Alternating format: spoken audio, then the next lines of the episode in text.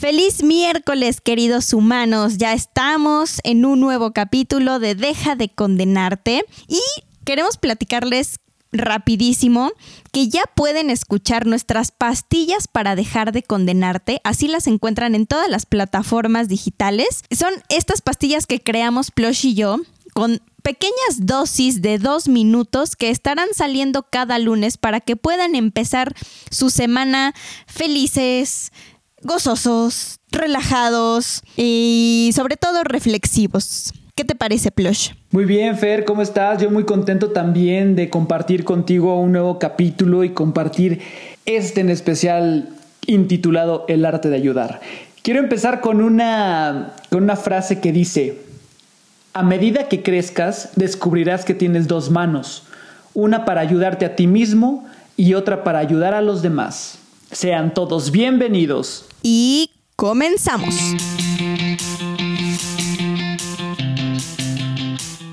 Nosotros somos Fer y Plush. y esto es Deja de condenarte.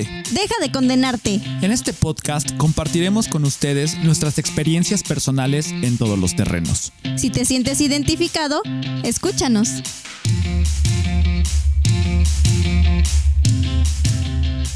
Como dice Plush, estamos muy contentos de presentarles el día de hoy este tema, el arte de ayudar, porque es un tema que pudimos o, o del cual podemos hablar gracias a la gran inspiración que tuvimos por parte de nuestros padres y que hasta la fecha nos ha acompañado en nuestro camino diario, principalmente por las enseñanzas y por el ejemplo de mi mamá, a, la que le dedicamos este capítulo con todo nuestro amor, mami.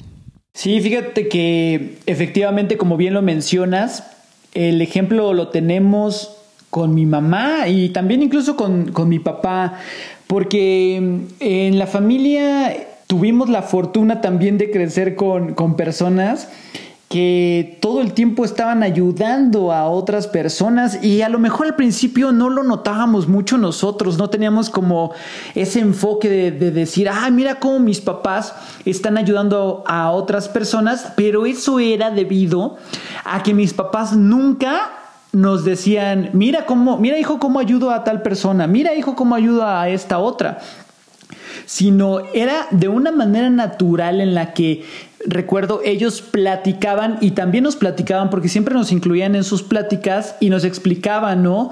De cómo, pues en este caso mi papá que era jefe de personal, que fue jefe de personal, y, y, y, nos platicaba cómo siempre abogaba por, por mejores derechos para los trabajadores que tenían pues cargos menores y ayudó a mucha gente de escasos recursos a obtener un empleo, ¿no? Yo recuerdo muy bien que pues todas las personas que trabajaban eh, en este caso para el hospital en donde laboraban mis papás, pues era gente que mi papá les ofreció un trabajo porque así, así lo requerían o, más bien así lo necesitaban, se acercaban a mi papá eh, debido a que mis papás también pertenecieron a, a, la asociación de charros y la gente que le cuidaba los caballos a mis papás eran los que se acercaban a, a, mi papá a, a, pedirle ayuda en este caso, o bien mi papá les, en la primera oportunidad que se podía, les decía, fíjense que ahora hay una oportunidad de que puedan entrar, ¿no? Entonces,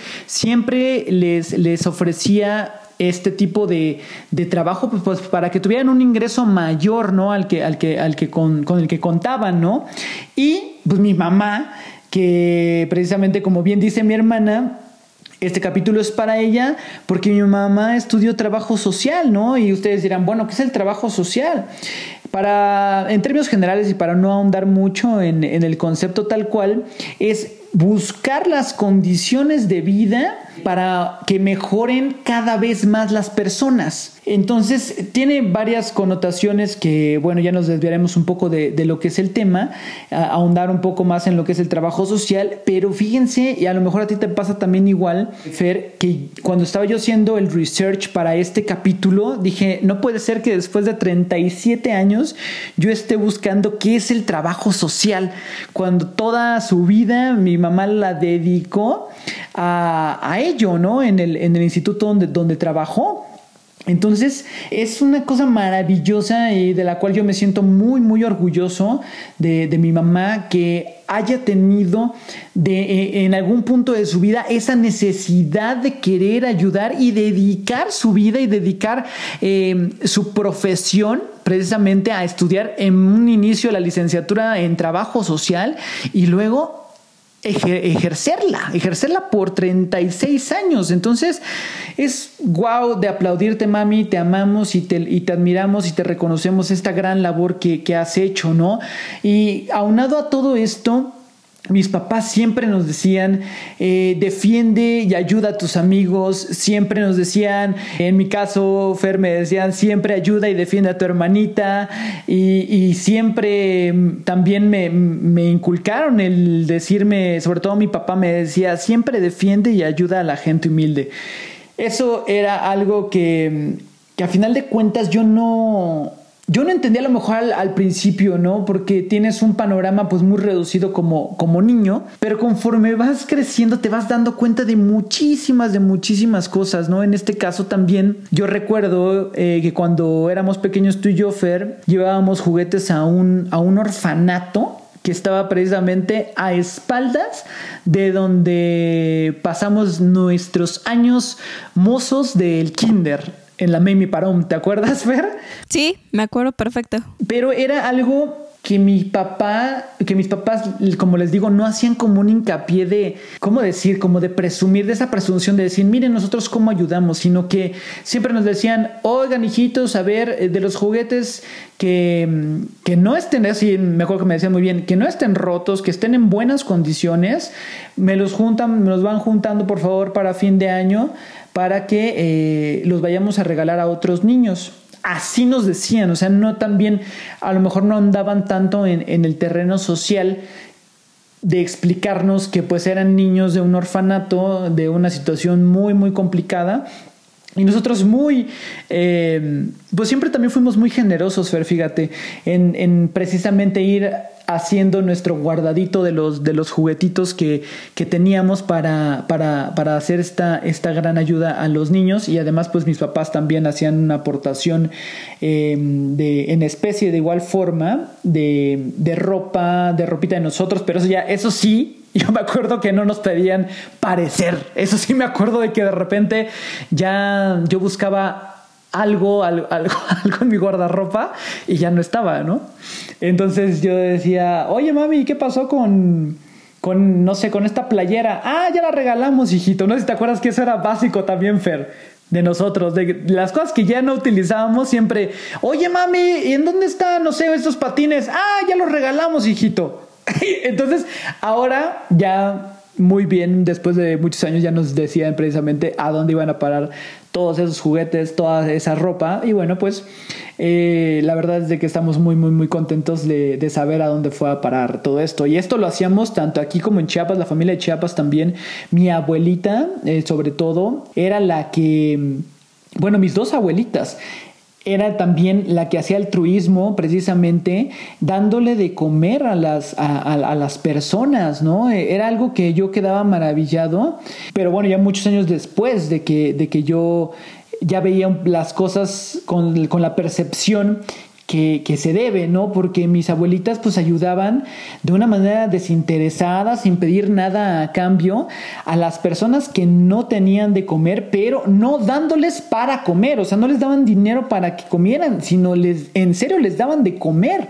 A mí me consta, yo, yo quedaba también así como muy sorprendido de, esa labor que, hacían, ¿no? Que hicieron muchísimo tiempo, prácticamente todo el tiempo que estuve ahí, pero a, veces uno no se da cuenta, uno no lo razona, Fer, no sé si a ti te pasó lo mismo.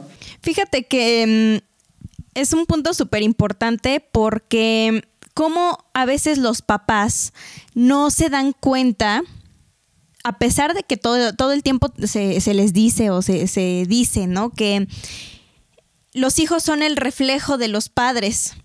Y también se sabe y siempre se dice que los padres deben de predicar con el ejemplo para que los hijos puedan seguir por el buen camino y las buenas conductas y las buenas acciones. En este caso de lo que respecto de lo que mencionas, el hecho de que nosotros no sabíamos para qué eran los juguetes, para quién, para qué se iba nuestra ropa de repente de nuestro closet, ¿no? ¿Por qué desaparecían esas chamarras que ya no nos quedaban y que ya tenía mucho que no nos poníamos. El hecho de que mis papás simplemente actuaran y que nosotros con su ejemplo aprendiéramos, yo creo que eso le da un valor de oro a las acciones de, en este caso, de, de nuestros padres. Seguramente muchos de ustedes, queridos humanos, les hicieron igual y tampoco lo habían razonado jamás. Nunca se habían puesto a pensar de qué manera les habían inculcado ese gusto o ese valor de ayudar a los demás, que simplemente yo siento que es algo que nace de ti, pero también nace de ti, en este caso de nosotros, de los hijos, por justamente ese ejemplo que estuvo por ahí, ¿no? Volando eh, en, nuestra infancia y estuvo volando eh, frente a nuestros ojos y que hasta ahora nosotros lo razonamos y decimos, oye, está súper bien, qué padre que mis papás hicieron eso y que de repente desaparecían, porque lo que dice Plush, ¿no? A lo mejor en el momento decíamos, ah, ¿y a dónde volaron mis patines, no?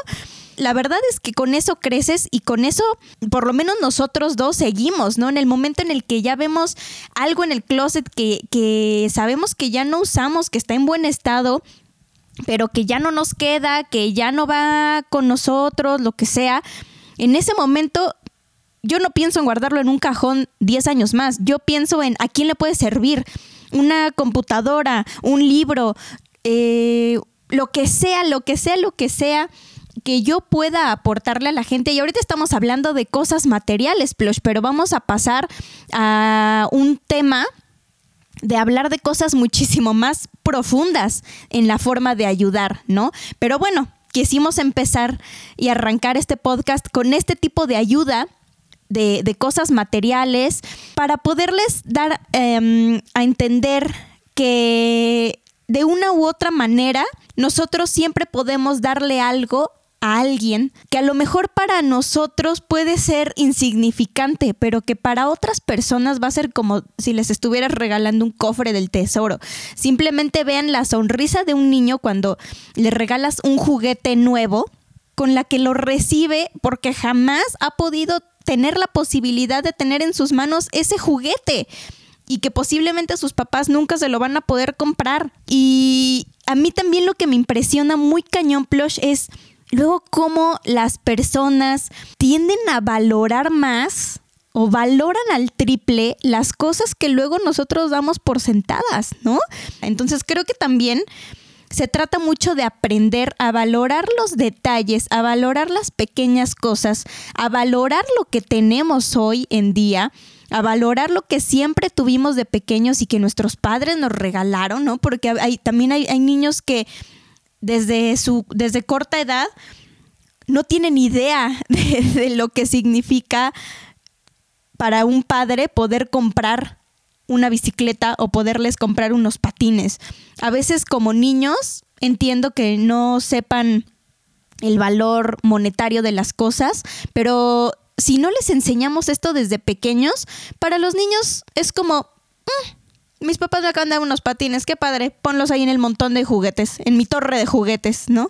Entonces, dos cosas, ¿no? Resumiendo un poco, dos cosas muy importantes para los padres, enseñarles el valor de las pequeñitas cosas y la gratitud que deben de tener los niños al recibirlas y también aprovecharlas, aprovechar las cosas que tengan al máximo, aprovechar las oportunidades. Fíjate que yo a fin de complementar lo que bien señalas y lo que bien dices, yo también complementaría con un, inciso más, con, uno tercero en este caso, que sería enseñarles el desapego a las cosas materiales. Tú recordarás que nuestros papás siempre nos dijeron, hijitos, para eso se hicieron las cosas materiales, para acabarse. El por qué no, como dice mi hermana, brindarles una sonrisa a esas personas que les estás obsequiando X cosa, todo empieza desde querer hacerlo, desde que te nazca el decir, este osito me lo regaló mi, mi mamá, lo quiero mucho o lo quise mucho toda mi vida, pero este osito puede hacer feliz a un niño diferente, a otro niño más. A mí ya me hizo feliz muchos años. ¿Por qué no dar este osito a alguien que realmente le, va a generar una sonrisa, le va a generar una felicidad, le va a, generar un, regocijo, ¿no? Eh, eso también yo creo que es sumamente importante eh, plantearlo y enseñarle a, nuestros hijos, a las futuras generaciones. Porque también otra de las cosas, Fer, es una frase que me acuerdo mucho de mi abuelita, que decía, lo que haga tu mano derecha, que no lo sepa tu mano izquierda. ¿Qué quiere decir? Que no tienes por qué pregonar que estás ayudando a la gente, que no tienes que pregonar con decir, miren, yo hago altruismo. Eh, ¿Saben? No, es algo que te debe de nacer y que no lo debes de, exponer ahora, ahora menos, ¿no? Con, tanto eh, tecnología que, tenemos, pues ahora menos, ¿no? Poner en las redes sociales y aquí eh, donando, no sé, un millón de juguetes al orfanato total, no. O sea, creo que esas cosas mm, deben de ser de un tratamiento muy, muy diferente, porque ¿qué ganas con pregonarlo? ¿Qué quieres demostrarle a la gente con eso? Aquí viene a mi mente otra frase, ¿no?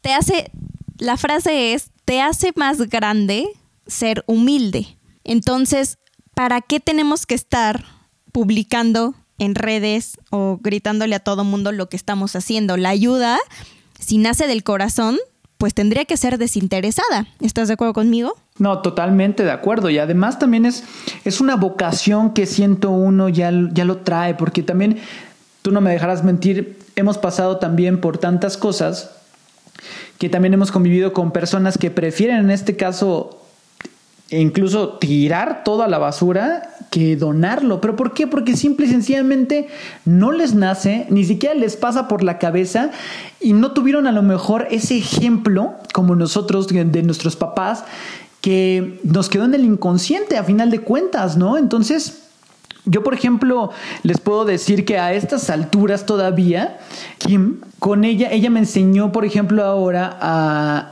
guardar las tapitas de, todos los, de, todos los pets, en este caso, para juntarlos a una fundación que juntan efectivamente todas las tapitas y las venden para ayudar a niños con cáncer. Entonces, digo, es algo que te vas rodeando también y te va llegando a tu vida porque estás vibrando en el mismo campo cuántico, ¿saben? Y que de ahí a final de cuentas todas las personas que te rodean pues están conectadas a lo mejor de cierta manera contigo, ¿no? Y, es una ayuda desinteresada y, yo ya hasta lo hago de manera eh, natural, de manera, una manera orgánica, de ir coleccionando las tapitas, ¿no? Y, y, las vamos y las, las entregamos. Entonces, Creo que es algo muy, muy bonito, pero ya lo debes de traer. ¿Por qué? Porque yo, yo el hecho de que yo haya estudiado la carrera de derecho es por querer ayudar a la gente precisamente en este, en este mismo contexto que mis papás siempre me decían, oye, lo que les comentaba, ¿no? Ayuda siempre a las personas que así lo necesiten, ayuda a tu hermana, muchísimas cosas. Dije, bueno, Quiero estudiar derecho para seguir ayudando. Porque, ¿saben qué, humanos? Les comparto, odio las injusticias. Las odio. Eh, no, no puedo con ellas, sinceramente. Luego, luego, luego hay un radar en mí que al ver que hay una hay algún abuso respecto de las personas, hay un abuso respecto de los animales, salgo de mí, ¿saben? Ya, ya no soy yo y, realmente no tienen idea de cómo me ha ayudado el estudiar derecho, porque entonces ya sé qué tratamiento dar al respecto, ya sé cómo orientar a las personas, porque también dentro de todos estos años que estuve trabajando, las personas se me acercaban por fuera y me pedían ayuda respecto de problemas que ellos tenían. Y yo, de manera desinteresada, sin cobrarles ni un solo peso ni nada por el estilo, yo las ayudaba, ¿no? Pero a lo que voy, dirán, oye, qué contradicción, no estás diciendo que no pregones ahorita y estás pregonando con lo mismo, pero yo quiero ejemplificar de una manera tal que no, que no quepa duda que ni siquiera me pasaba por la cabeza cobrarles un extra, ¿saben? Por ayudarles, sino me nacía. Fíjate que ahorita que, que, platicas esa anécdota, recuerdo mucho una anécdota que nos platica mi mamá de cuando ella trabajaba en, en trabajo social en el hospital. Y nos decía que mm, ellas como trabajadoras sociales ponen claves a los familiares o bueno a cada paciente respecto de la, el servicio que les va a dar el hospital. Entonces, las claves más altas pues son para la gente con mayores ingresos y las claves más bajas son para la gente con menores ingresos. Pues resulta que la gente que tenía mayores ingresos era la gente que quería salirse corriendo del hospital sin pagar, haciendo trampa, eh, huyendo del policía de la entrada. Y la gente de más bajos recursos, de la clave más baja, era la gente que se acercaba a mi mamá y le decía, señorita Cardoso, yo necesito que me ayude, pero yo le voy a pagar. Y le decía a mi mamá, no señor, yo le voy a ayudar, pero usted no va a tener que pagar. No, ¿cómo cree que no?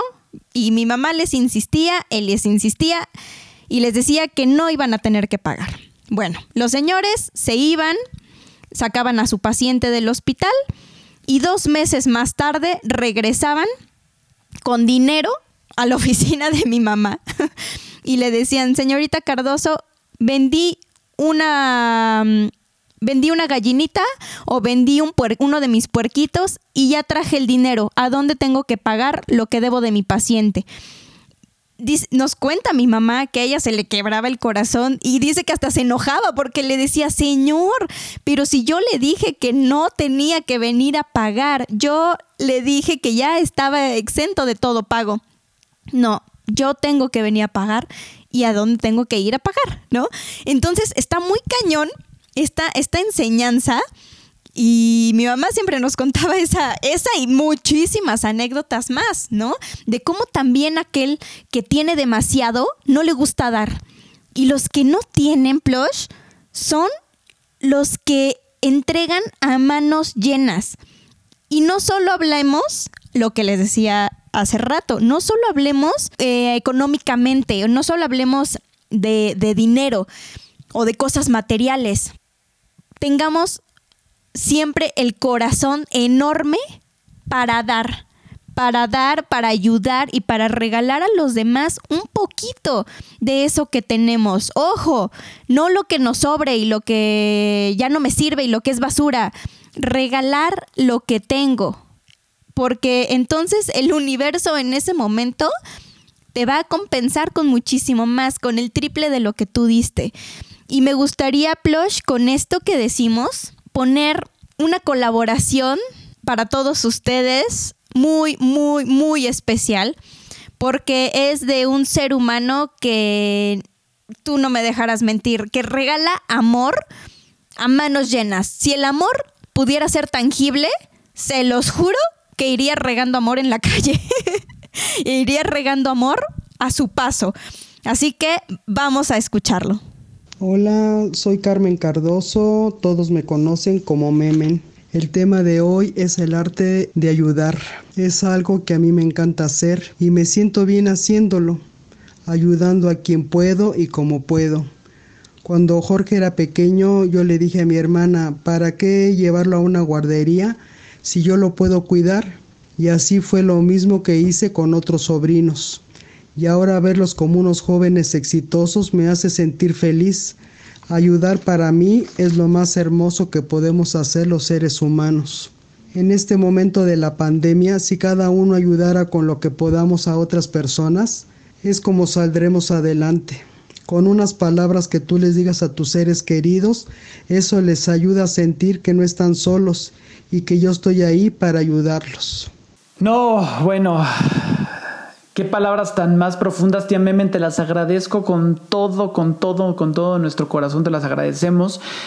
Qué bonito hablando de este gran corazón y de ese espíritu de ayuda. Y precisamente como lo mencionas, tía Memen, de si nosotros aportamos un granito de arena, de reconfortar con nuestras palabras a nuestros seres queridos, pues este mundo sería muy diferente. Este confinamiento y esta pandemia la veríamos de una manera muy, muy diferente a la que lo estamos viendo realmente mi tía ha sido una de las personas que me consta toda la vida, yo la he visto ayudar a las personas que nos rodean. Y nos ayudó a nosotros, me ayudó a mí, me ayudó a, crecer, a que yo viviera una, una niñez muy, muy, muy feliz a, su lado, con sus enseñanzas, con sus juegos, y pues realmente ayudó, a nuestras familias. De no solamente era eh, cuidarnos, ¿no? Sino era realmente experimentar una lección de vida todos los días. Mi tía les puedo decir que me enseñó a cómo, cómo grabar, cómo, cómo grabar. Exactamente, tenemos un, aparato de sonido y grababa mi voz. Y yo al escuchar mi voz decía, ah, caray, como que me daba un sentimiento bien bonito, un rush, un rush eh, dentro de mí muy, muy, muy padre. Eh, salíamos a jugar, algo maravilloso. Mm, la verdad es de que yo creo que no me va a alcanzar tampoco la vida para agradecerte tanto que, me, que, nos diste, tía Memen, y que nos sigues dando, y que efectivamente ese ánimo de ayudar, y para no pregonar también con, con, esto, eh, con un ejemplo respecto de mi tía Memen, simple y sencillamente esa vocación por ayudar de manera desinteresada la hemos visto toda, toda, toda nuestra vida y te lo agradecemos infinitamente lo que has hecho por nosotros, por nuestra familia y con, la, y con los seres que te rodean, tía Memen. Te amo y gracias. Muchos de ustedes a lo mejor la conocen, muchos de ustedes eh, la están conociendo a través de nuestro podcast, porque no podemos dejar de hablar de ella, ¿verdad? este es una figura y un ser humano muy importante para nosotros que nos ha acompañado a lo largo de nuestra vida, como bien dice Plush. Y este es un homenaje para ti, tía, porque mm, parte también de lo que somos y, del, y de este espíritu para, de querer ayudar siempre viene de ti y viene de tus enseñanzas y nos sentimos muy orgullosos de ello y de que tú seas así y de que regales amor infinito a la familia. Eres prácticamente eh, después de que se fue mi abuelita, mi tía se convirtió en el eje de la familia, pero yo creo que es por eso, Plush, porque ella, como, como todo cuerpo y como, como todo organismo, ella es el corazón de la familia. Entonces, tía, no sé qué haríamos sin ti. Y, efectivamente, como, como ella misma dice, si todos tuviéramos por lo menos un poquito de todo este amor que ella tiene para dar, Uf, se los juro que el mundo sería totalmente diferente, sobre todo porque es un amor que ella da a diario. No se trata de dar amor de repente cuando se me cuando me acuerdo, cuando se me ocurra, cuando no tengo nada que hacer. Es un amor constante, es un, un sentimiento de ayuda en todo momento, es, esa ayuda incondicional a todos y para todo y en cualquier momento y a cualquier hora. Entonces, en verdad, humanos, hay mucho que, que, aprender de tantos seres que nos rodean, que solo falta que estemos con las antenas bien alertas para para que nos demos cuenta de qué bellos corazones tenemos a nuestro lado. Claro, pero ahora bien también hay que precisar, ¿no? De cómo es que en algún punto de la vida, cómo puedes ayudar si tú no estás en condiciones emocionales para hacerlo de primera instancia? ¿O cómo puedes ayudar si no te ayudas a ti mismo? O también cómo puedes ayudar si no has tenido la humildad suficiente para pedir ayuda. Yo creo que esas, esas respuestas a estas interrogantes deben de, debemos de plantearla también, ¿no? Porque también eh, en algún punto, si hay, hay, un, hay un foco rojo de las personas codependientes que precisamente les surge la necesidad de ayudar a las personas pero por el hecho de tapar sus propias carencias y por, por tapar eh, absolutamente todos los defectos de carácter. Entonces prefieren ayudar a otras personas que ayudarse a sí mismo. Pero imagínense, imagínense ustedes, humanos, cómo pueden esas personas ayudar a otras personas si tú no estás mal, si tú no estás bien, si no tienes un sano juicio. Se preguntarán, ¿por qué encontré mi propósito de vida en la ayuda a los demás, yo, Plush Jorge? Pues lo que les puedo decir es efectivamente porque la vida me puso de rodillas y tuve la humildad suficiente de pedir ayuda. Yo siempre quería ayudar a las personas, pero no desde un sano juicio. Me faltaba estar del otro lado para comprender que el que gritaba de manera desesperada pidiendo ayuda era yo mismo. El que deseaba tanto que me enseñaran a vivir sin miedo, pero la verdad es de que no encontraba quién o cómo hacerlo o la manera de hacerlo. Hasta que llegué eh, por, yo siempre los denomino como mis ángeles que, tengo a mi lado, yo llegué a una comunidad de humanos, así como ustedes, en la que, y como nosotros también, en la que varios de ellos mm, me compartieron su experiencia su fortaleza y su esperanza de salir adelante fue con el fin de ayudar y ser partícipe de y ser partícipes de una recuperación inminente. Em, pero esto va a operar o va a ser legítimo siempre y cuando tengas el deseo de hacerlo. Es por tal motivo que, Fer y yo apostamos por este proyecto llamado Deja de condenarte, porque creemos que no hay eh, mayor eh, ayuda en este caso que realmente el escuchar las experiencias de los demás, no hay mejor medicina y sentirte identificado con alguna de, las experiencias que hayamos dicho y que sobre todo sepan humanos que no están solos. Yo siempre se lo repito, creo que cada capítulo, pero es, es porque estoy haciendo un hincapié de lo que realmente me sirvió a mí. Siempre habrá alguien del otro lado del mundo que tenga una experiencia similar y esa inyección de fuerza y esperanza que, que, le proporcionas a esa persona con el poder de la palabra le puede salvar la vida. Entonces, dense cuenta de la importancia de lo que estamos haciendo y que tiene un fin en común.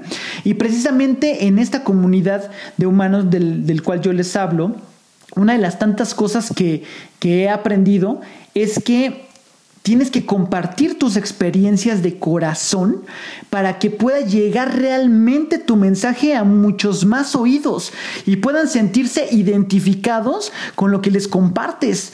Una de esas grandes bendiciones me ha sucedido a mí porque déjenles cuento, mis queridos humanos, que en una ocasión, al terminar una de las pláticas con dicha comunidad de humanos, o, como yo les llamo, mi familia disfuncional por elección, un humano se me acercó y me dijo, tú tienes el don de transmitir un mensaje muy claro con tus experiencias porque hablas con el corazón. Créanme que eso me cambió la vida para siempre para siempre, porque gracias a ello fue que nació mi necesidad de continuar haciéndolo para más oídos. Gracias a ello surge este podcast y las pastillas para dejar de condenarte. Gracias a ello cobró un sentido diferente en nuestra letra y música en Marton. Cuando encuentras un propósito a todo lo que haces y además concentras toda tu energía y pones tu corazón en ello, comienzas a generar magia en tu vida y comienzas a recibir unos regalos tan grandes. En este caso, eh, estos regalos se traducen en lecciones de vida que hacen que aprendas tanto sobre, sobre ella que surge tu gratitud hacia todo lo que te rodea y en serio, humanos, le pides a Dios y al universo que te permita cada día llegar a muchos más oídos con tu mensaje porque tienes el gran deseo de cambiar al mundo, esa sed de contagiar de fe a millones de personas más como tú o como yo, que tocaron fondo pero que nunca pierden la fe ni la esperanza de resurgir y luchan día a día por ser cada vez mejores personas. Y todas las mañanas agradeces que te dieron la gran oportunidad oportunidad de seguir buscando esa plenitud que te llevará a alcanzar tu propósito de vida y cumplir en su totalidad con la misión que te encomendaron desde que naciste.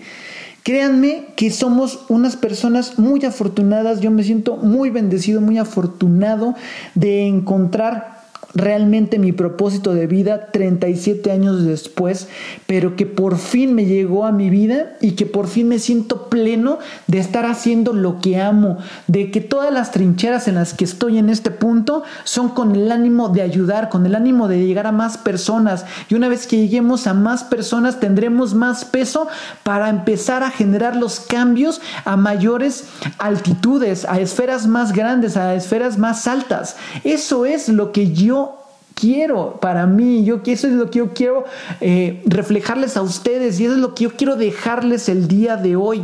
Atrévanse, no sean espectadores, vívanlo. Bájense a la arena a pelear, no sean espectadores, no sean meros espectadores. Totalmente, Plush, palabras muy poderosas que les regalas, bueno, que nos regalas a todos nosotros y sobre todo tener la gratitud, como bien lo, lo mencionaste ahorita, la gratitud porque el universo te permite tener este propósito de vida, este propósito de ayuda, de que cualquier cosa que hagas de tu vida, cualquier actividad que tú tengas a diario, cualquier trabajo en el que te desempeñes tenga el fin y el propósito último de ayudar, de servir, de apoyar a alguien, de darle y de dejarle algo a alguien desinteresadamente. Yo creo que esto es el punto clave de, de, ayudar. Siempre darlo de manera desinteresada, sin esperar nada a cambio, sin decir, ojalá que esto se me regrese. No, Plush, porque ni siquiera lo tienes que pedir. Cuando tú entregas y cuando tú das a manos llenas y a corazón abierto y a corazón completo, el universo te lo regresa solito. Cuando menos te lo esperas y es una lluvia impresionante de bendiciones y de cosas buenas que llegan a tu vida en el momento en el que empiezas a cumplir con tu propósito de ayuda desinteresada. Muy muy bonitas tus palabras, muy bonito todo lo que nos dices. Y ahora me gustaría también que pasáramos a una colaboración más para este capítulo.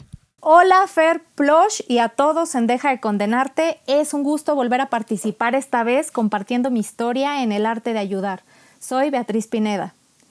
Por muchos años trabajé en seguros de aviación y a la par tenía un negocio de importación de chalinas. Trabajé en dos compañías de seguros diferentes, me iba bien y empezaba muy contenta todas las veces.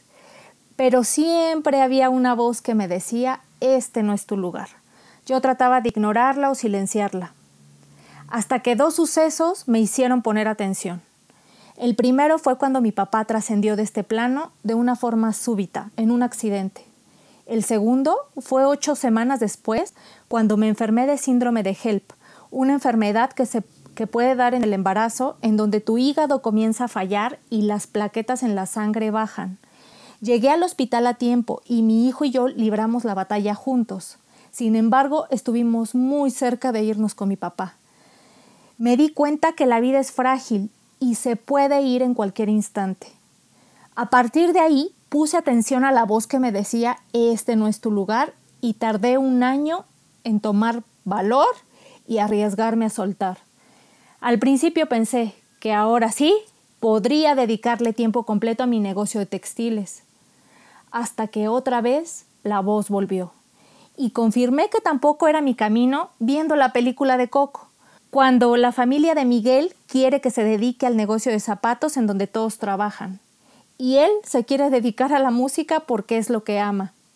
Ahí descubrí que estaba en el negocio textil siguiendo la tradición de mi familia, de mis abuelos paternos y mis papás. Bueno, y si todo eso no es mi camino, ¿cuál sí es? Fue mi pregunta los meses siguientes. Iba a correr y le pedí a Dios que me indicara cómo podía servir a los demás. Poco a poco se fue revelando el camino. Dos años atrás, cuando mi papá trascendió, no podía dormir. Siempre había tenido buen sueño, hasta ese momento. Estando en el aeropuerto de Londres, encontré unas gotas naturales en la farmacia Boots. Eran flores de vaca. Las compré, las comencé a tomar y volví a dormir de maravilla. Un día platicando con Andrea, mi hermana, le comenté de las gotas que estaba tomando y ella me dijo que iba a terapia con una terapeuta floral y narrativa. Maru. Me dijo que daba cursos por si me interesaba. Con Maru comencé a estudiar flores de vaca al principio con la intención de tomarlas y dárselas a Alejandro, mi hijo. Tiempo después, ella me sugirió complementar mi práctica floral con la terapia narrativa, y fue así que me inscribí a estudiar un diplomado. La terapia narrativa nació en Australia con Michael White y David Epstein. Tiene como base que cada persona es experta en su propia vida, es decir, que el terapeuta se encarga de hacer preguntas para que el consultante encuentre sus propias respuestas. Una metáfora sería que cada persona es el guionista y director de su vida. No somos víctimas de la vida y las circunstancias, sino tomamos una postura de responsabilidad. Somos seres multistoriados, generalmente nuestros problemas son historias dominantes, pero siempre contamos con historias alternativas en donde hemos respondido de manera diferente.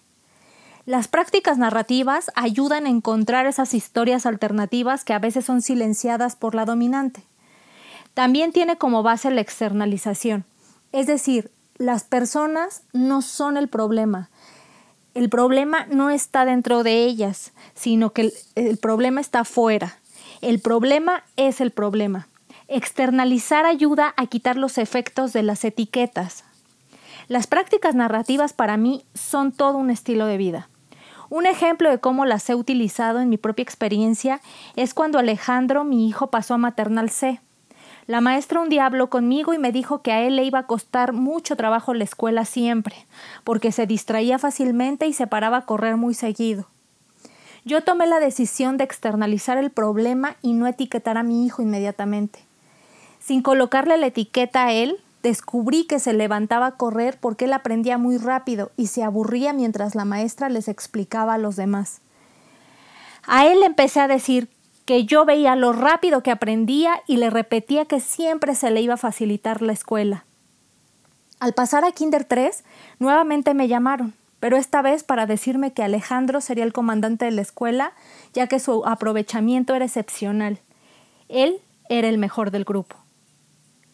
Si tomamos la responsabilidad de escribir nuestra propia historia, nos abrimos a más posibilidades en lugar de quedarnos con etiquetas o historias dominantes.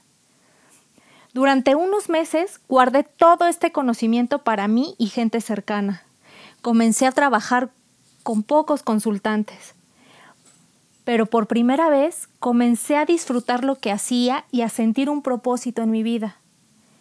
Aún así, no me animaba a anunciar en grande a qué me dedicaba. Hasta diciembre del año pasado, la vida me mandó con apendicitis al quirófano de emergencia. Otra vez me di cuenta que nuestro paso por esta tierra está limitado y que debemos aprovechar al máximo nuestros dones y ayudar a los demás a encontrar los suyos. A partir de ahí dejé, dejé de ver la vida por la ventana y salí a la calle a vivir y a compartir mis historias.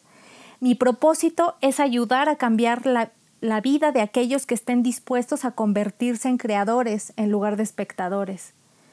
Todo esto fue un proceso de cuatro años, donde hubo momentos en los que quise tirar la toalla y volver a la zona conocida. Mi esposo siempre me recordaba que para qué hacía lo mismo si tarde o temprano la voz iba a volver a decirme que eso no era lo mío. Hoy les quiero decir que vale la pena vivir con incertidumbre un tiempo y arriesgarse a vivir una vida que amemos. Y así también ayudar a los demás a hacer lo mismo. Qué increíble experiencia nos platica nuestra queridísima Betty. Es, es increíble, Plush, cómo, cómo el universo, lo que ahorita decíamos, cómo el universo siempre te lleva por el camino correcto humanos, en verdad no hay decisión que ya que no esté ya tomada en nuestra vida. Todas las decisiones, todos los pasos y los caminos que nosotros tenemos en nuestra vida ya están previamente trazados. Lo único que tenemos que hacer es prestar atención y estar alertas para escuchar lo que Dios y el universo tienen designado para nosotros. Es increíble la historia de Betty porque aunque ya lo hemos platicado mucho, se parece muchísimo a la nuestra, a la, de Plush y mía, ¿no? Como este hecho de, de decir, ok, voy por este camino, y el universo te dice, no, aguanta, muévete al siguiente, este no es el tuyo. Y tú, pero el hecho de saber reconocer que no es el tuyo, porque Betty simplemente pudo haber dicho, oh, pues sí, ya me quedé en este y no hay de otra porque no me puedo mover. Ya empecé y ahora lo termino. Muchas personas a veces tendemos a, pensar de esa manera, ¿no? Que si empezamos algo respecto de nuestra vida, pues lo tenemos que terminar. Y para algunas cosas, claro que es muy bien aplicado, pero en este caso, para tu propósito de vida, tenemos que ser un poco más flexibles, tenemos que fluir, tenemos que ser más como el agua, que se puede ir acomodando en cualquier lugar. Más ahora, Plush, más ahora tenemos que saber adaptarnos y movernos junto con el cambio, junto con este nuevo camino que la propia vida nos está trazando. Y eso es lo que hizo Betty precisamente. Y también respecto de lo que nos comenta de su experiencia y, hasta el camino que ahora ella está tomando, esta importancia de atravesar la incomodidad, esta incomodidad por la que muchas personas se quedan trabadas y atoradas y prefieren mejor regresarse a lo que ya conocen, a lo que ya no te falla, ¿no? A tu zona de confort. Atravesar la incomodidad y saber que no me está pasando nada, solo me está pasando la vida, simplemente, ¿no? Y otra cosa súper importante que también menciona Betty respecto del caso de su hijo, por ejemplo, no juzgar ni etiquetar a la gente. Y, hablo en general, pero tenemos que empezar por nuestro propio núcleo. En este caso, imagínense qué hubiera pasado si Betty se hubiera quedado con la etiqueta o le hubiera puesto una etiqueta a su hijo tomando en cuenta lo que le dijo la maestra. Ella no hubiera podido tener las herramientas para ayudarlo y ella no hubiera podido tener o darle el impulso que, el niño necesitaba en esos momentos. Así que a mí me encantó. De hecho, vamos a, dejarles en las publicaciones los datos de Betty para que platiquen con ella y también les pueda dar un reconocimiento de su narrativa de vida que a mí me parece increíble porque, pues bueno, nos dice tal cual lo que queremos explicar o lo que queríamos reflejar en este capítulo, ¿no, Plush? Así es. Y fíjate que esta incomodidad que tú mencionas se traduce en vulnerabilidad. La vulnerabilidad es realmente mostrarte tal cual eres, desnudarte y decir, así soy. Independientemente de lo que hayamos estudiado, independientemente de el perfil que tengamos para desempeñar cierto trabajo, esa vulnerabilidad de decir, la vida es tan corta porque tengo estos ejemplos, ¿no? El primero de, de su papi al trascender, de mi querido Alfonsito, que le mando un abrazo. La segunda eh, cuando ella platica que tiene que entrar de manera eh, de, emergencia al quirófano, y es cuando la vida te, dice que realmente esto es un abrir y cerrar de ojos. Es precisamente lo que yo les mencionaba hace, hace un momento.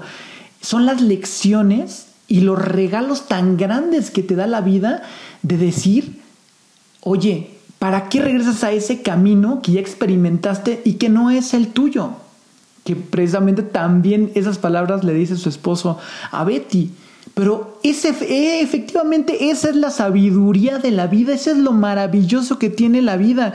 Esos son los regalos tan impresionantes que te puede regalar la vida día a día. Tienes que estar abierto totalmente de ojos, de sentimientos, de emociones, precisamente para saber cuál es tu verdadera vocación.